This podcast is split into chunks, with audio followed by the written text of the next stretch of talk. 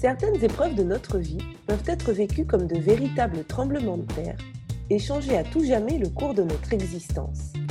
Certaines relations, avec les autres, avec nous-mêmes, avec le monde, peuvent nécessiter une harmonisation, se révélant être parfois un véritable défi.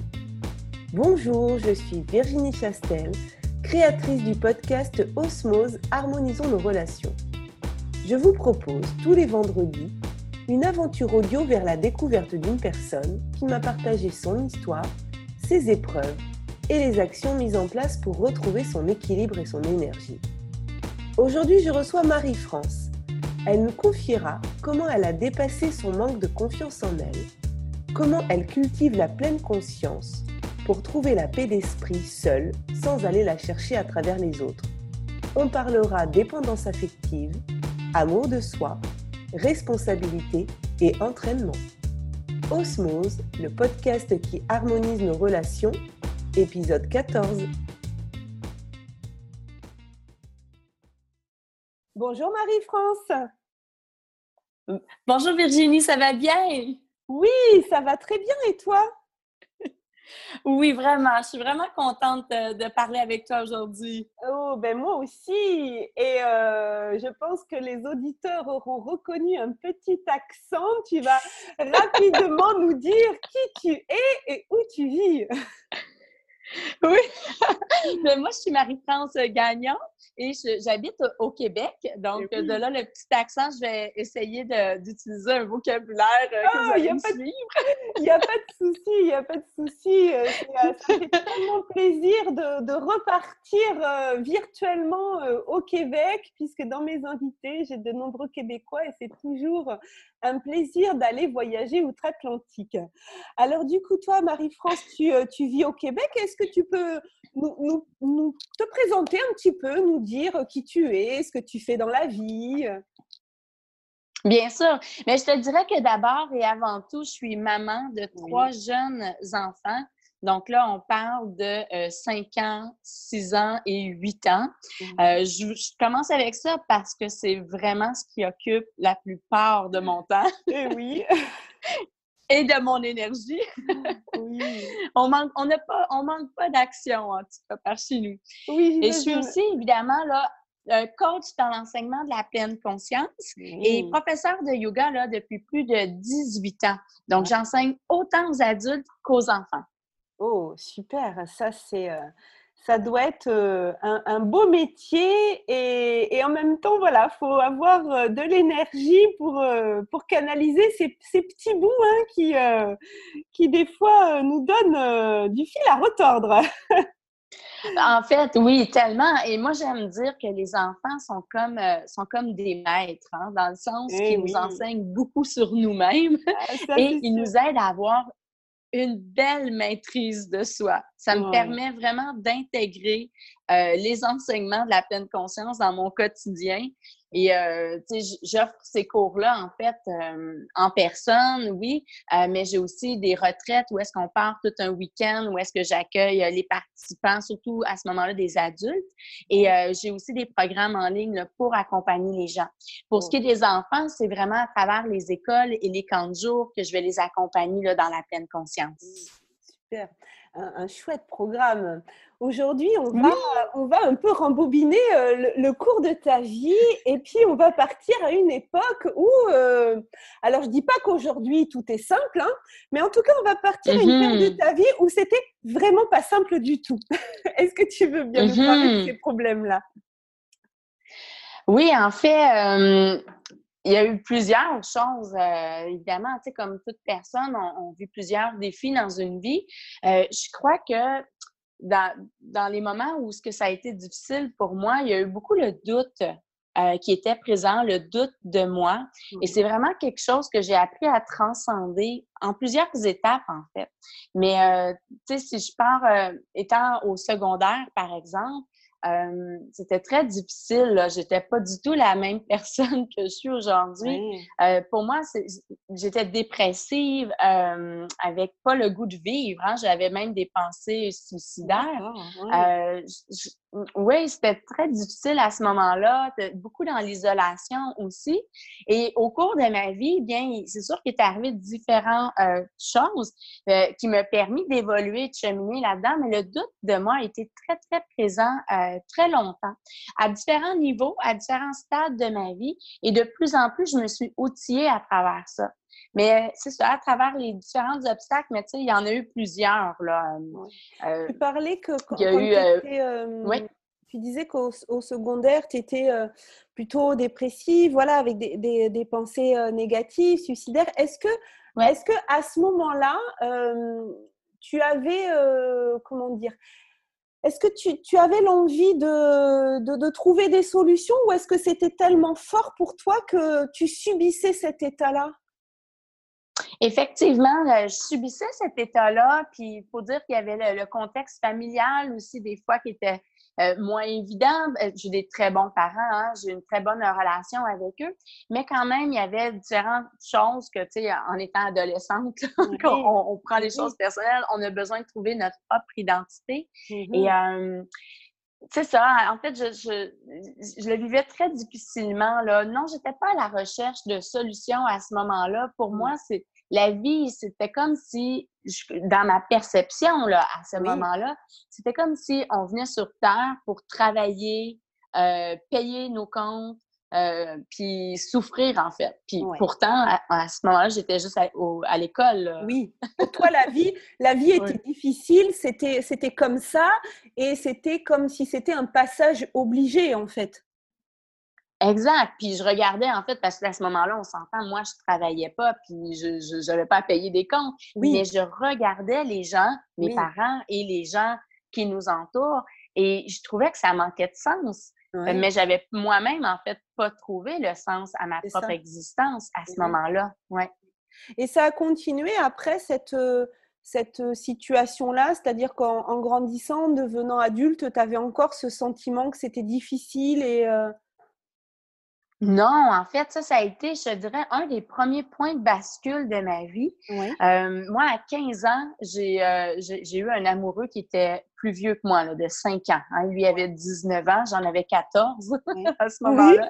Et à 15, à 15 ans, j'ai déménagé en appartement avec lui. Donc, je suis partie très, très jeune, oui, en appartement à 15 ans. Là. Tu sais, j'ai fini quand même mes études euh, au secondaire, nous, euh, au Québec. Je ne sais pas en France comment vous appelez euh, les, les, années scolaires. Le secondaire aussi, oui, le secondaire. Ah bon, OK. Alors, j'ai fini mon secondaire et euh, j'avais un emploi en plus d'aller à l'école secondaire pour payer mon loyer. D'accord. Et euh, la belle, ma belle maman à cette époque-là, hein, la, la, maman de mon amoureux, elle était professeure de yoga. D'accord. Et euh, elle, elle, elle m'a guidée, en fait, là, à, à commencer le yoga. bon, à ce moment-là, au, au départ, c'était une cause physique parce que j'ai une, euh, j'avais des douleurs au dos et euh, j'étais allée voir le médecin. Il m'avait dit que j'avais une scoléose, qui est une déviation de la colonne vertébrale. Et c'est à ce moment-là que j'ai commencé à faire du yoga. Et j'ai vu les bienfaits du yoga sur tout le côté émotionnel. Donc ah, oui, dans mon corps physique, parce que c'est venu, ça m'a aidé à libérer les tensions, ça a renforcé les muscles le long de ma colonne vertébrale. Donc, plus je pratiquais le yoga, moins j'avais de douleur dans mon corps. Mmh. Et j'ai rapidement vu l'impact émotionnel. Donc, dès l'âge de euh, à peu près 17 ans là, que j'ai commencé le yoga, euh, bien là, ma belle-maman à l'époque m'avait parlé d'une fin de semaine de développement personnel, un centre très reconnu ici au Québec qui s'appelle l'Institut du développement de la personne. Et c'était à l'âge de 17 ans que je suis allée faire cette fin de semaine de transformation-là, que je peux euh, mettre en guillemets, là, ça s'appelait Éveil. D'accord. Et, ça a été un véritable éveil. Ouais, ce que j'ai envie de, de, te dire là, c'est que si finalement tu n'avais pas eu cette douleur au dos, tu n'aurais pas peut-être fait du yoga et tu n'aurais pas découvert les bienfaits. Parce qu'au départ, quand tu fais le yoga, c'est pas dans, un, dans une optique de, gérer tes émotions, c'est dans une optique vraiment euh, de soin de ton corps et de gérer tes, tes douleurs au dos. C'est ça, en fait, au départ. Dans mon choix à moi, oui. Moi, ça a été ça. Oui. Faut dire quand même, tu sais, si on rembobine encore plus loin, oui. Euh, je suis un peu comme Obélix quand même. J'ai tombé dans la marmite. Là. Ma maman, elle avait une boutique ésotérique quand j'avais 10 ans. Oui. Oui, exact. Elle avait ouvert ça dans la maison. Ma maman faisait pas de yoga, mais on avait des pyramides de méditation euh, à la maison, euh, où est-ce qu'une pyramide de six pieds par six pieds, où est-ce qu'on se couche dedans, puis qu'il y avait de la musique et on méditait. Tu sais, j'ai toujours quand même eu cet éveil-là à la spiritualité, mais quand même, euh, il y avait, comme je vous disais, il y avait quand même un conflit là, qui était là à l'intérieur de moi. et c'est vraiment le yoga, oui, qui m'a amené vers une certaine intégration, je pourrais dire, de, tout le bagage que ma maman me transmis, mais que j'étais pas nécessairement réceptive à ce moment-là. Ouais. Oui, comme si tu avais amagasiné un certain nombre de, de, choses, de, connaissances, mais que tu les avais pas transformées vraiment pour les intégrer. C'est tu, tu les euh, tout à fait. Tu n'avais pas vu les effets en fait de toutes ces choses-là. Tu ne voyais pas les effets. Et là, tu commençais à les voir. Ça commençait à se dérouler.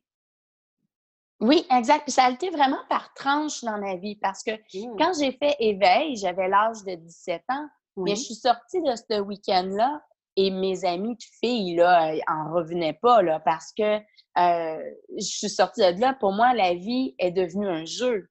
Et ah! là, on, on est créateur de notre vie. Alors ça, c'est deux points majeurs des prises de conscience que j'ai fait en un seul week-end que je n'avais pas du tout avant de mettre les pieds dans ce bâtiment-là. Ouais. Ben oui. En un week-end, il y a des choses qui se sont, euh, qui se sont éclairées. Ah, beaucoup, en fait. Ça a donné un sens à la vie. Par la suite, je me suis mis vraiment à créer ma vie. Euh, je me suis mis à m'amuser. Là, par contre, le doute de moi était toujours présent. Euh, j'ai pas eu la confiance comme ça en, un clin d'œil, en, en, un claquement de doigts, c'est-à-dire.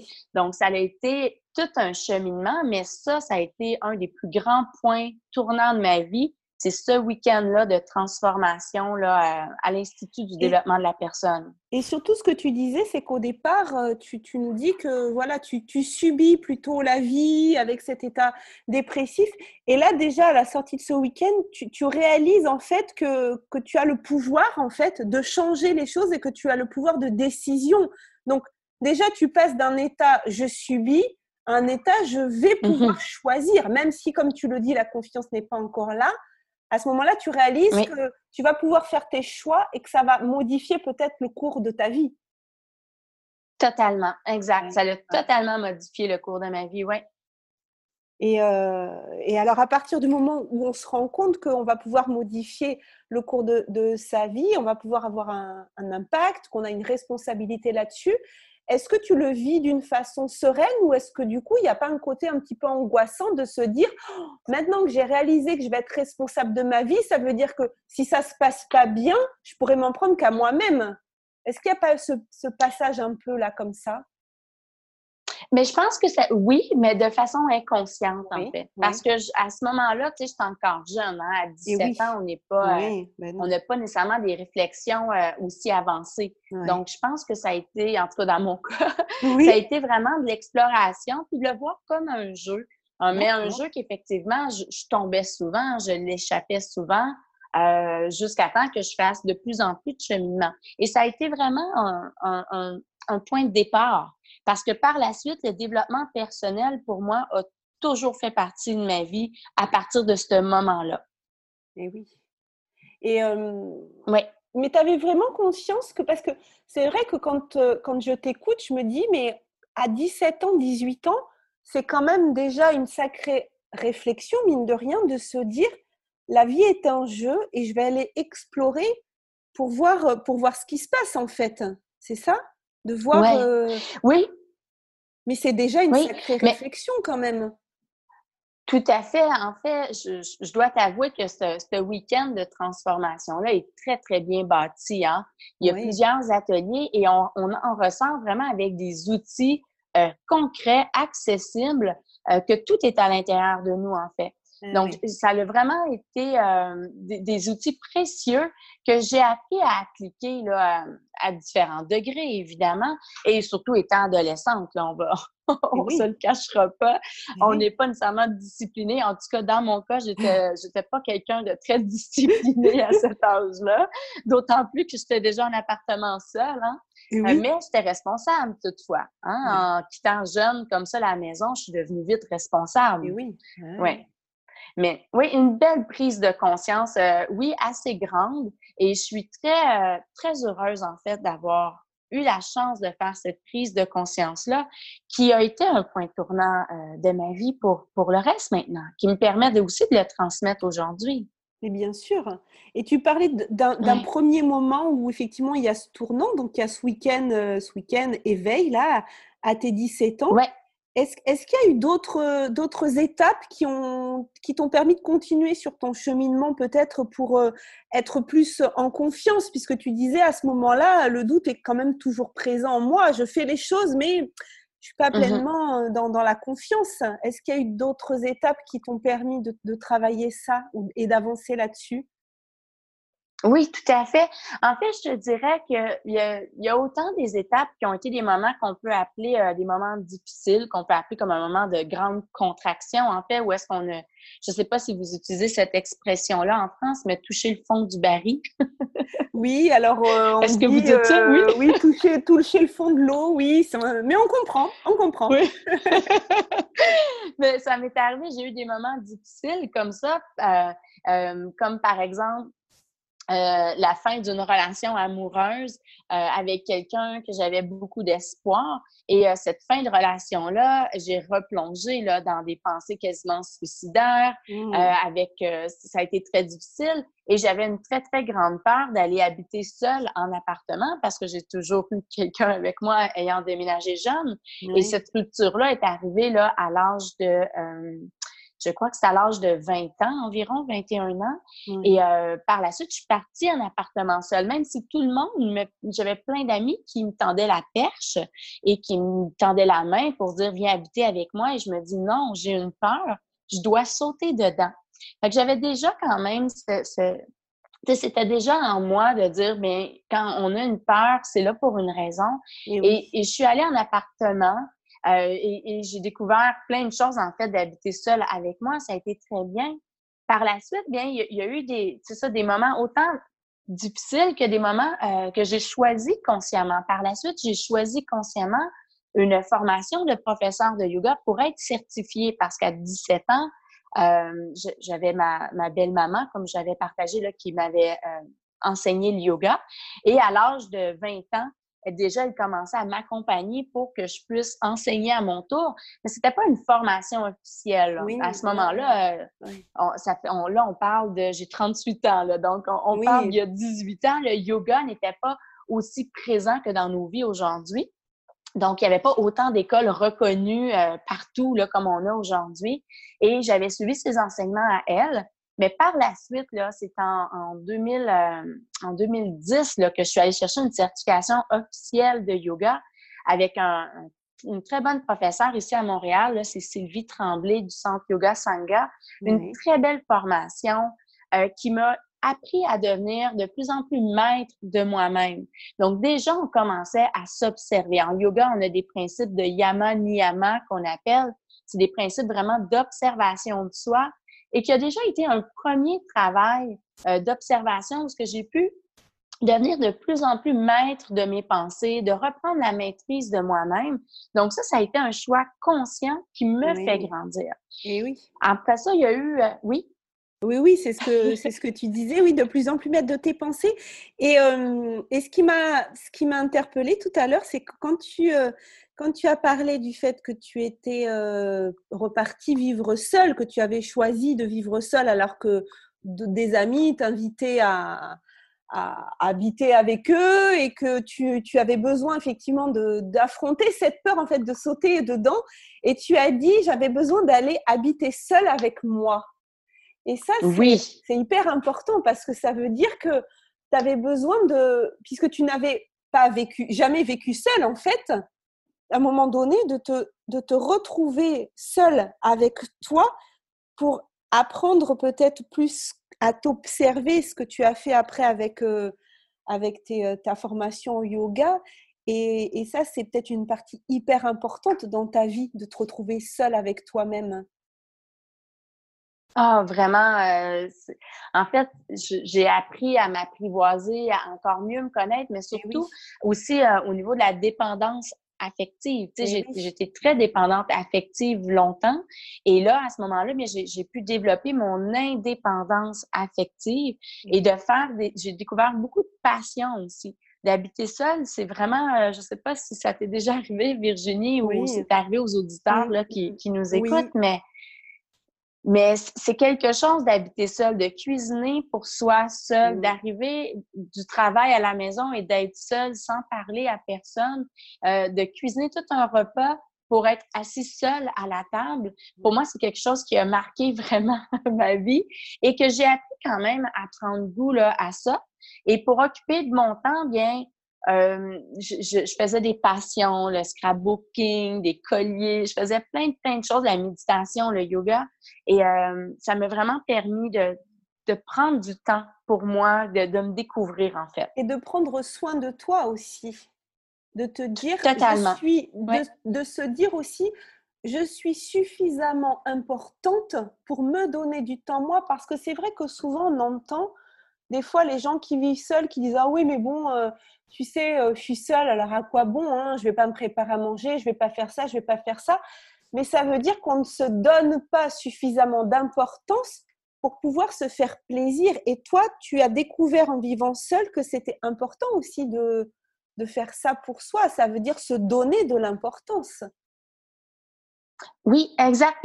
j'ai commencé à le comprendre, mais encore là, je pense que c'est un peu inconscient pour certaines choses. Oui je, l'ai fait par, euh, parce que c'est le flot de la vie dans, dans ce qu'elle m'a amené, mais c'était pas nécessairement un choix conscient de dire OK, je le fais pour ça. Oui. Mais c'est plutôt des compétences que j'ai acquis à travers cette expérience-là. Eh ouais. Mais ça peut être, tu vois, des clés quand même euh, pour les auditeurs qui pourraient nous entendre, même si toi, tu l'as fait de façon inconsciente, mais aussi parce que tu avais un bagage en développement personnel, mine de rien, qui, euh, qui s'imprégnait en toi d'une manière inconsciente, mais qui te transmettait quand même des, des choses à faire. Peut-être que quelqu'un qui, euh, qui nous écoute et qui, euh, qui vit seul, Peut-être que des petites mmh habitudes, justement comme ça, de se préparer un bon repas, de prendre le temps de, de, savourer, c'est-à-dire de, de, prendre un bon bain, de, de se chouchouter soi-même, c'est quelque chose aussi qui peut contribuer à l'estime de soi et à, et à retrouver cette, euh, ce plaisir d'être seul pour ne pas être dans la dépendance de quelqu'un d'autre ou attendre que ce soit l'autre qui nous apporte le bonheur. Je pense que tu vois, c'est une clé vraiment très importante, c'est-à-dire faites-vous déjà euh, des plaisirs. C'est sûr que c'est facile à dire comme ça. Ça va nécessiter euh, peut-être au départ, c'est peut-être contre-intuitif, quoi. Le fait de se dire, oui, mais je suis tout seul, euh, ça sert à quoi de dresser une jolie table? Ça sert à quoi d'ouvrir une bonne bouteille de vin pour, euh, pour celui qui aime, voilà, qui, qui aimerait boire mmh un petit verre de vin? Il ne s'agit pas de s'enfiler la bouteille non plus, hein. Mais de, de, se faire, de se faire des, des, petits plaisirs, parce que je crois que certaines personnes qui vivent seules, euh, ils gagneraient beaucoup à se faire plaisir à elle-même en étant toute seule plutôt que d'attendre que les choses viennent de l'extérieur et sans jugement aucun. Hein. Vraiment, je juge euh, personne exact, en disant exact. ça, mais euh, ouais. Exact. Puis de, de, faire des passions aussi. Ça nous aide vraiment à, connecter avec soi, avec ce qui est important pour soi. Oui, oui. exact. Et toi, cette période ben, où tu étais seule, tu, tu l'as développée, comme tu dis, de façon, euh, de façon inconsciente. Est-ce que ça, ça t'a aidé après à travailler cette estime de toi, à travailler cette confiance en toi? Est-ce que tu l'as senti que ça t'avait aidé? Ah oui, c'est certain, parce que en, en, étant euh, dépendante affective au départ, bien, on fait tout pour plaire à l'autre. Hein? Et là, de, devenir seule, d'habiter seule, euh, j'ai appris à faire des choses pour moi Et j'ai développé cette indépendance affective-là. Donc, à un tel point que lorsque j'ai déménagé avec mon conjoint, qui est mon conjoint actuel, en fait, lorsque j'ai lâché cet appartement-là, oui. euh, ça a été pour moi un, grand saut, en fait.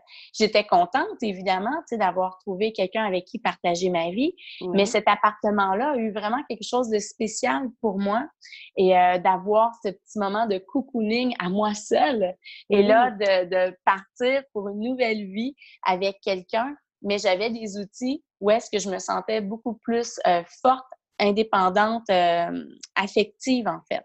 Oui. mais j'avais encore à ce moment-là quand même certains doutes. Euh, j'ai réapprivoisé d'habiter avec quelqu'un, de, de vouloir plaire à l'autre. C'était encore présent, ça, euh, pour moi, de faire les choses pour les autres. Parce que quand on doute de soi, il, faut comprendre qu'on cherche souvent l'approbation. Et oui. euh, moi, ben oui, moi, ça m'est arrivé. Là, je cherche beaucoup, beaucoup l'approbation euh, des autres. Et à ce moment-là, c'était encore très, très fort, là, à un tel point que juste pour préparer un repas, j'arrivais pas à prendre une décision pour qu'est-ce que je vais manger. Ah mais est-ce que là, j'étais avec quelqu'un? Donc là, c'est OK, mais est-ce que c'est correct si je fais ça? Est-ce que je remettais beaucoup en doute? Et là, je réapprivoisais euh, cette, euh, cette relation-là là, de partager avec quelqu'un. Et j'ai observé que le doute était encore présent. Oui. Oui. Et, et, comment, à ce moment-là, comment tu, euh, Comment tu appréhendes les choses alors? Tu t'observes, tu, te dis, voilà, le doute est encore présent, mais alors comment s'en défaire de ce doute? Oh, ben, En fait, ça s'est arrivé par euh, comment les choses se sont présentées parce que quand on est dans le doute de soi, mais on fait. Pardon, je vais prendre juste une petite gorgée d'eau. Oui, bien sûr. oui, parce que quand on est dans le doute. Euh, ouais, s'observer, c'est une chose, mais après, c'est comment quoi faire de cette observation? Exact. En fait, à ce moment-là, je suis pas sûre que j'en étais encore totalement consciente, euh, mais bien sûr, je vivais avec cet aspect-là. Bien que les gens qui m'entourent euh, te diraient que j'avais l'air d'une fille heureuse et euh, bien, en, confiance, ce qui était le mmh. cas quand même, parce que je repars du principe que j'avais été chercher, que la vie est un jeu et tout ça. Mais il y a des choses au niveau inconscient qui faisaient que dans mes patterns, mes patterns, euh, j'étais vraiment euh, dans le manque de confiance, euh, dans le doute. j'avais pas beaucoup d'assurance de moi même si c'est à l'intérieur que ça se vibre, parce qu'à l'extérieur, ça ne transparaît pas réellement. Au contraire, les gens, quand je, pouvais dire ça, ils, faisaient le saut un peu. Mais là où est-ce que j'en ai vraiment pris conscience, c'est quand on frappe un mur.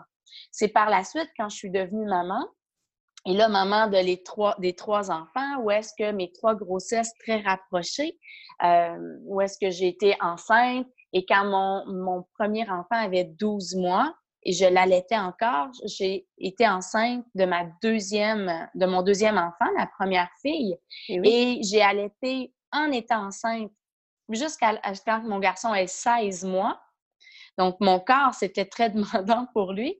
Et à, par la suite, ben, j'ai arrêté d'allaiter à l'âge de 16 mois mon garçon. Et euh, j'ai été enceinte, j'ai accouché de ma fille. Et quand ma deuxième, mon deuxième enfant, ma première fille, a eu 12 mois, ben, j'ai retombé enceinte. Ah oui, tu as enchaîné les trois. Ouais, ouais, ouais. Tout à fait. Et là, j'étais enceinte de mon troisième enfant. J'allaitais ma fille.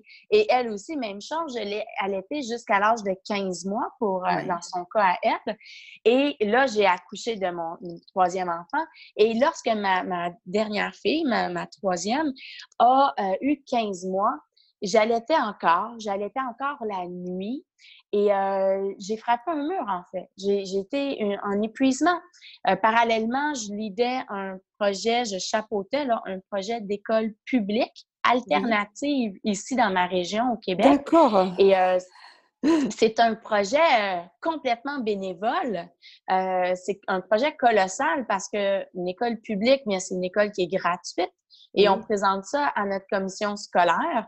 Et euh, nous, ici au Québec, on en a 41 euh, à ce moment-là. Aujourd'hui, on en a plus, mais qui, est des écoles existantes comme ça. Et c'est né de parents. Donc, je me dévouais à faire plein, plein de choses pour cette école-là, en plus de mes enfants, en plus de mon chum, et tout ça avec un manque de confiance, un doute intérieur euh, qui fait que j'ai été au-delà de mes limites euh, et j'ai fait un épuisement. J'ai complètement fait un épuisement, d'autant plus qu'en allaitant la nuit, ben, c'est qu'on dort plus.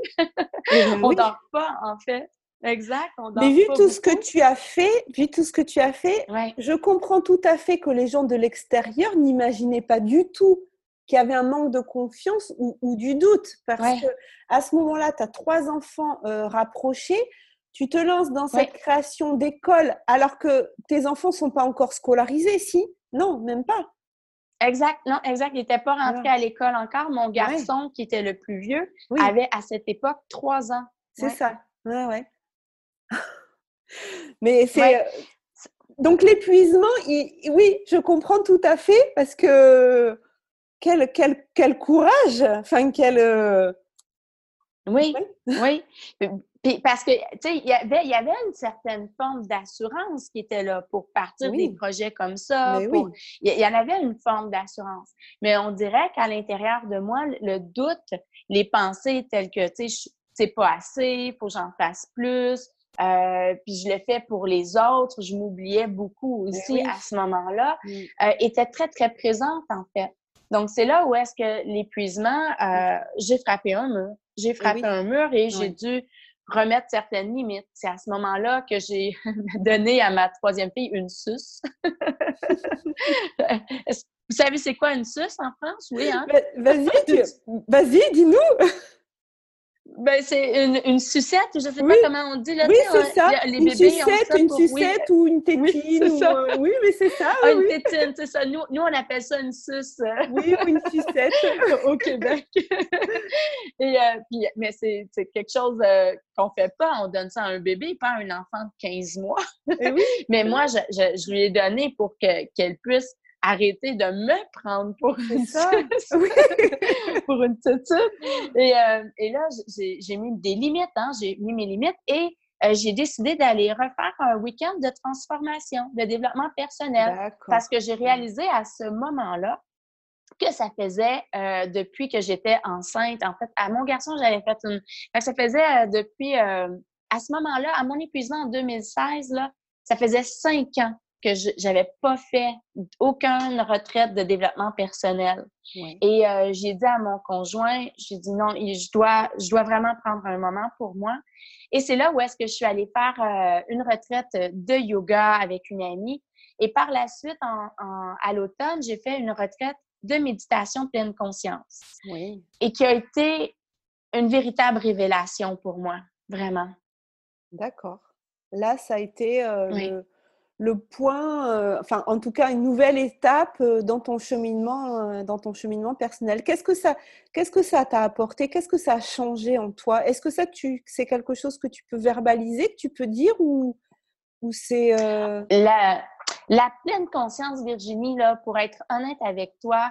il y a plein d'événements marquants dans notre vie, hein, que ce soit des petits événements, des grands événements, mais pour moi, l'épuisement, euh, je le vois comme une bénédiction parce que c'est ça qui m'a amené à découvrir la pleine conscience. Et la pleine conscience a véritablement changé non seulement ma vie à moi, mais la vie de tous les gens qui m'entourent dans mon environnement personnel, ma famille, mes amis proches, et aussi maintenant des centaines d'élèves que j'accompagne. Bien sûr. Et oui, mm-hmm. c'est ça, c'est que tu rayonnes maintenant autour de toi cette énergie que tu as. Euh, que tu as fait, euh, fait émerger en fait. En fait, la pleine conscience, euh, euh, ça a été un peu, je dirais, la suite du yoga. Le yoga qui m'a appris à, devenir maître de moi-même. Hein. Oui. Un peu plus sur le plan physique, même s'il y avait quand même l'étude des pensées qu'on avait en yoga. la pleine conscience a été, je dirais, un perfectionnement des yama niyama qu'on étudie en yoga, un perfectionnement de de cette étude-là de notre discours intérieur. Et c'est vraiment la pleine conscience que j'ai réalisé euh, l'impact du doute de moi, euh, l'impact de, ce syndrome-là, de, chercher tout souvent à travers les autres ma propre paix d'esprit. Et bien qu'aujourd'hui, je connais tout ça, je peux pas dire que c'est euh, intégré à 100 je l'observe que parfois, c'est un pattern que, qui, a été tellement présent, en fait, pendant mmh. trop d'années dans ma vie, oui. que ça peut être encore là en subtilité. Et, oui, euh, mais tu es capable de... Excuse-moi, je te coupe. Tu es capable de, de le passer de l'état inconscient à le passer à un état conscient. C'est-à-dire quand tu dis ça, ça m'arrive encore, mais tu en prends mmh conscience plus rapidement. Totalement, effectivement. Oui, c'est ça, c'est vraiment ça la beauté de la chose. Mais pour ça, il y a une clé, c'est de s'entraîner, c'est de continuer la pratique. Quand on, je, l'observe, si on diminue la pratique, euh, les patterns reviennent au galop. Là. Le chemin est déjà creusé, a été creusé pendant des années. C'est sûr qu'on y retourne lorsqu'on arrête la pratique.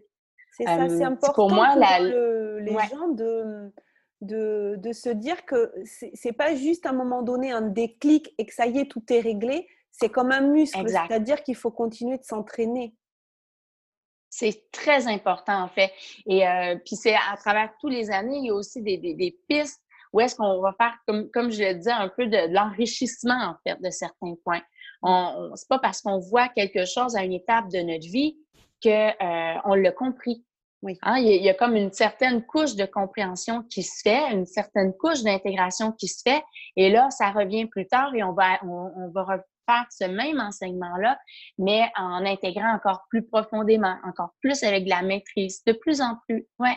Et la pleine conscience, tu vois, Virginie, euh, ce week-end-là que j'ai vécu, bien, ça l'a tellement, ça m'a tellement été pour moi une révélation, ça a tellement été pour moi un coup de cœur que j'ai décidé de suivre la formation pour devenir coach dans l'enseignement de la pleine conscience. Et ça a été euh, le plus beau cadeau que je me suis fait de toute ma vie. Euh, si je regarde l'ensemble de ma vie, c'est vraiment l'un des plus beaux cadeaux que je me suis fait. Euh, la première semaine de formation, parce qu'on partait en retraite durant une semaine, hein, durant en fait cinq jours. Et c'est drôle parce qu'on apprenait les enseignements avec une belle gang, dans un bel environnement. Et euh, notre coach, à la toute fin, il nous dit maintenant, vous allez appliquer ces enseignements-là dans votre vie. C'est ça le réel défi, hein? C'est pas de l'appliquer dans un beau week-end, C'est ça, mais oui, c'est ça. Pour devenir coach et pour accompagner les gens à vivre avec l'art de vivre en pleine conscience, il faut savoir l'intégrer dans notre vie, dans nos défis. Et là, il disait, c'est là que ça commence. Donc là, on retourne à la maison, et euh, Virginie, je ne sais pas si en France, vous, n'avez entendu parler, mais ici, nous, euh, là, on rembobine jusqu'en avril 2017 et nous, on vivait une première inondation historique. Est-ce que vous n'avez entendu parler? certainement, mais euh, tu vois, je n'ai pas, pas ce souvenir.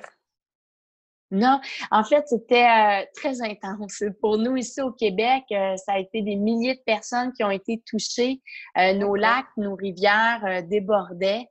Euh, ça a été très intense et quand je suis revenue de cette retraite-là de formation, l'eau montait d'heure en heure chez moi. Euh, l'eau s'est mise à encercler la maison à un tel point qu'à un moment donné, on, bon, on, l'accueillait bien, on jouait bien avec ça. Euh, là, je, je, déballais en pleine conscience ce que je vivais.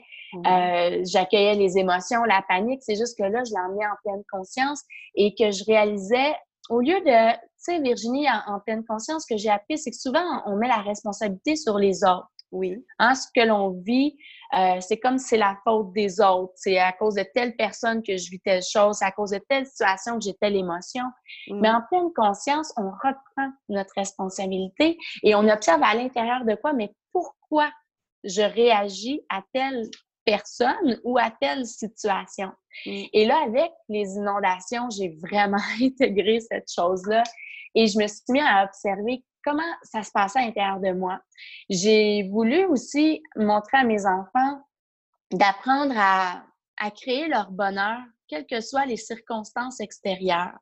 Donc, on s'est mis à jouer. Mes enfants parleraient des inondations, Virginie, puis ils vont juste nommer des choses positives, que ben leur botte de pluie était remplie d'eau, qu'on ait fait de la planche à pagaie, hein, du sop sur l'eau, c'est euh, pour aller se promener dans les rues. c'est spécial quand même. On a fait plein, plein d'activités. On se promenait en kayak dans notre cours, dans nos rues. Euh, les enfants ont plein de beaux souvenirs. Euh, et euh, en fait, il y a eu un moment où est-ce que l'eau elle était tellement encerclée autour de la maison et que les, les on pouvait plus utiliser. En fait, les égouts étaient pleins, pleins d'eau, étaient gorgés d'eau. donc, on pouvait plus utiliser la douche, les toilettes, les lavabos. Donc, là, ça a été un problème. On pouvait plus habiter dans la maison. Oui. Et euh, nous, mon, conjoint pompait l'eau hein, avec une pompe pour prendre l'eau, pour la rejeter à l'extérieur de la maison. Ça prenait cinq pompes pour rejeter l'eau à l'extérieur de la maison. Euh, et euh, là, à ce moment-là, quand on a su qu'on ne pouvait plus utiliser le système d'égout, euh, c'est une évidence qu'avec trois enfants, je pouvais plus rester là. J'ai dû évacuer, mm. mais je pleurais. Et je pleurais, Virginie, parce que je devais laisser mon chum seul. Et là, j'ai pu observer à l'intérieur de moi, mais pourquoi je pleure? Et ça, c'est la pleine conscience qui m'aide à, au lieu de maudire les inondations, hein, de eh dire bien ça se mmh. peut-tu, ça tombe sur nous, euh, il y a des dommages sur la maison, c'est quoi le stress financier qu'on vit, le stress des enfants, puis de mettre mon attention sur tout ce qui est négatif et de maudire la vie en, en mettant, en blâmant tout ça, j'ai repris ma responsabilité, puis j'ai regardé à l'intérieur de moi, mais pourquoi je pleure? C'est quoi qui se passe en dedans de moi? Et je réalisais que j'avais le sentiment, la, une fausse perception d'abandonner mon chum. Mmh, oui. Et en fait, je ne l'abandonnais pas. Mais c'était ça à l'intérieur de moi qui était présent. Et j'ai eu beaucoup de chance. Là. On avait des anges là, à, l'entour de nous. Ça a été une de mes élèves de yoga qui me prêtait un appartement meublé, imagine-toi, qui était dédié à sa fille. Euh, mais euh, c'était un, appartement dans sa maison à elle quand sa fille venait. Euh, mais là, sa fille n'était pas là. Donc, elle m'a prêté cet appartement-là tout meublé. Mes amis ont rempli le, le, le, réfrigérateur de nourriture. moi, je suis déménagée avec les trois enfants et deux de nos chats parce qu'on avait quatre chats à, ce moment-là. Et je peux dire que les chats étaient très malheureux. Oui, mais oui. avec une cour entourée d'eau. je pouvais plus aller à l'extérieur. Et, euh, mais que finalement, là, Virginie, j'allais voir mon chum à tous les jours. Oui. Donc, il était loin d'être abandonné. Oui, mais c'est sûr. Mais c'est, mais c'est très important ce que, ce que tu viens de nous partager parce mm-hmm. que euh, tu, tu, nous montres que notre responsabilité qu'on a, face aux événements extérieurs, c'est-à-dire que on peut très bien choisir de maudire la vie, on peut très bien choisir de, de se plaindre, de dire c'est la faute des autres, ça changera pas le problème, hein, la situation elle restera la même. On peut faire un autre choix et tu l'as dit, qui est d'apprendre à créer son bonheur malgré les conditions extérieures, c'est-à-dire qu'on peut aussi prendre cette responsabilité, mais la responsabilité, c'est pas la culpabilité, c'est pas de dire je suis responsable des inondations. Non, par contre, tu es responsable de ta réaction par rapport à cet événement. Et c'est ce que tu as fait. Et ça, ça, tu le dis par rapport aux enfants, tu as, tu as permis aussi à tes enfants, et donc c'est aussi ta responsabilité de maman, tu leur mhm. as permis de vivre les choses d'une façon différente et d'avoir des, des, souvenirs différents. Et, et ça, c'est aussi quelque chose que j'ai envie voilà, de transmettre aux auditeurs c'est que quoi qu'il arrive, on a la responsabilité de notre réponse, de comment on répond à ça. On ne changera pas la situation. Les inondations, tu ne pouvais pas les empêcher. exact. Ta façon d'y réagir, c'était bien de ta responsabilité. Et après, euh, d'accueillir hein, effectivement ce que tu as dit, pourquoi je ressens ça, pourquoi je pleure, quel est mon sentiment, et de te rendre compte bah, que non, en fait, tu l'abandonnais pas. Exact. Puis tu vois, je trouve que tu dis un, bon point aussi, Virginie, par rapport aux enfants, parce que oui, pour moi, c'est important euh, de leur montrer le, bon côté des choses, qu'ils apprennent à voir la vie de la, d'une belle façon, hein. mais j'ai été aussi une maman authentique. Je me suis pas cachée pour pleurer quand même. Bien sûr. J'ai pleuré avec eux. Et, et j'étais authentique pour leur dire comment ça se passait à l'intérieur de moi. Et on les a accompagnés, hein, mon, mon, conjoint aussi, là, à voir à l'intérieur des enfants comment eux vivaient ça. Pour leur part, ben, il n'y avait pas réellement de stress parce que ben, un enfant pense plus à sa musique qu'à autre chose et on a, on, a encouragé dans ce sens-là.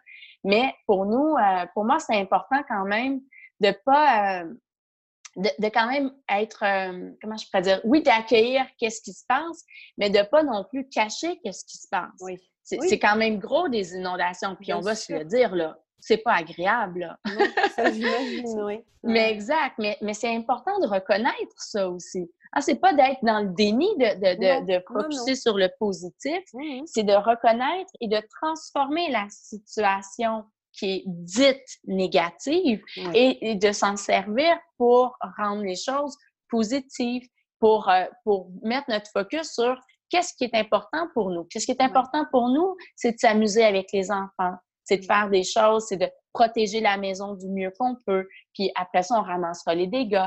ça a été beaucoup de, petites séries comme ça d'actions. qui est important d'accompagner les enfants, mais avec authenticité, puis pas de, se cacher quand, quand, on vit ces émotions-là, ouais. Ouais. Merci beaucoup Marie-France pour tout ce que tu nous as partagé, des belles choses sur, euh, sur voilà comment toi tu avais euh, réussi à, à dépasser euh, ce, ce, manque de confiance en soi aussi, que ça se travaillait, cette, ce, bel outil, ce merveilleux outil de la pleine conscience dont, dont tu nous as parlé, qui évite aussi voilà d'aller chercher, tu l'as dit, d'aller chercher au travers des autres la paix d'esprit. Non, on va d'abord aller la, la chercher en soi ça va défaire aussi de, cette dépendance affective qu'on peut, qu'on peut avoir. La clé aussi qui est de, s'entraîner, hein, qu'il ne suffit pas euh, de le faire une fois, non, non. C'est tous les jours hein, et c'est jusqu'à la fin, hein, je tiens. Oui. C'est pas, euh, pas un examen qu'on passe et une fois qu'on l'a, euh, c'est bon. Non, non, c'est de l'entraînement et puis cette, cette part de responsabilité qu'on a. Et comme tu le disais très justement, il ne s'agit pas de se voiler la face. Hein. La vie, les faits sont les faits, on ne les change pas. Par contre, notre perception qu'on a de ces faits-là, on peut choisir hein, de se morfondre, on peut choisir euh, de, sombrer, on peut aussi choisir de se dire quel est le message déjà euh, dans certains événements. Hein, euh, mmh ton mal de dos aussi quand tu étais plus jeune, le, message qu'il y avait derrière. Et ces inondations, mais voilà, comment on fait pour, euh, pour réagir à ça, sachant qu'on ne peut pas le changer, l'acceptation et, euh, et de rebondir derrière, c'est des, euh, des belles, belles choses que tu, que tu nous as partagées. Est-ce qu'avant de se quitter, tu voudrais rajouter quelque chose? Ben en fait, moi, ce, que j'aurais envie de partager, ce, serait de dire qu'on a tous les outils à, à l'intérieur de nous, hein, parce que c'est bien que je vais, j'ai été faire des, des week-ends de développement, des choses comme ça, et je, continue encore d'en faire. Pour moi, c'est important parce que ça m'aide toujours justement à utiliser ces outils-là qui sont à l'intérieur de nous et que c'est tellement accessible. Euh, on a souvent cette tendance-là dans la société de chercher le bonheur à l'extérieur, d'aller chercher des choses qui nous comblent, mais c'est toujours de façon éphémère. Mais quand on découvre justement ces outils-là à l'intérieur de nous, bien, on vient justement euh, établir quelque chose. Et ensuite, c'est de le cultiver tout simplement. Oui. Alors, on découvre des outils, oui, on parlait de la paix intérieure, le calme qui est à l'intérieur de nous, comment réagir hein, euh, face aux choses, de prendre notre responsabilité, mais on trouve aussi l'amour de soi. Et c'est là où est-ce que le doute de moi a été transcendé à travers la pleine conscience. Oui. Ah, ben super, merci pour, euh, pour ce moment euh, de partage. Je pense que voilà, les auditeurs là ont plein, plein, plein d'idées euh, pour, euh, travailler euh, s'il y a des choses à travailler.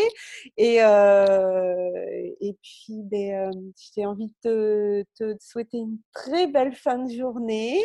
nous, ici, au moment où on enregistre, moi, je suis sur, sur la fin de la journée, mais toi, tu es sur la, la fin de matinée. Donc, oui Donc, profitons de, du temps qu'on a, allons nous ressourcer, allons passer du, temps euh, avec nos amis ou tout seul aussi, hein, se faire un bon petit repas, un bon petit bain. exact, un bon petit moment pour reconnecter avec soi. Belle fin de journée, Marie-France, et à très bientôt. Merci Virginie, c'était un plaisir. Oui, un grand plaisir. Merci à toi. Bye bye. Si cet épisode vous a plu, sentez-vous libre de le partager.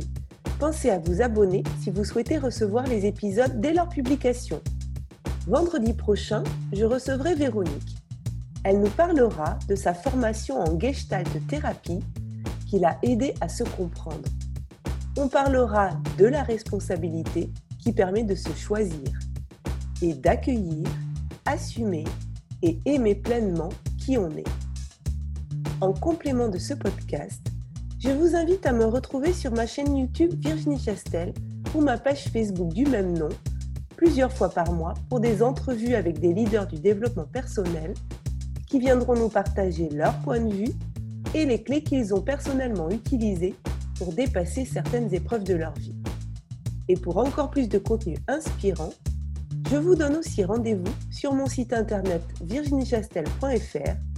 En cadeau, vous pourrez télécharger les 22 questions qui ont le pouvoir de dépolluer votre vie relationnelle et me rejoindre sur le groupe privé Facebook Osmose Harmonisons nos relations.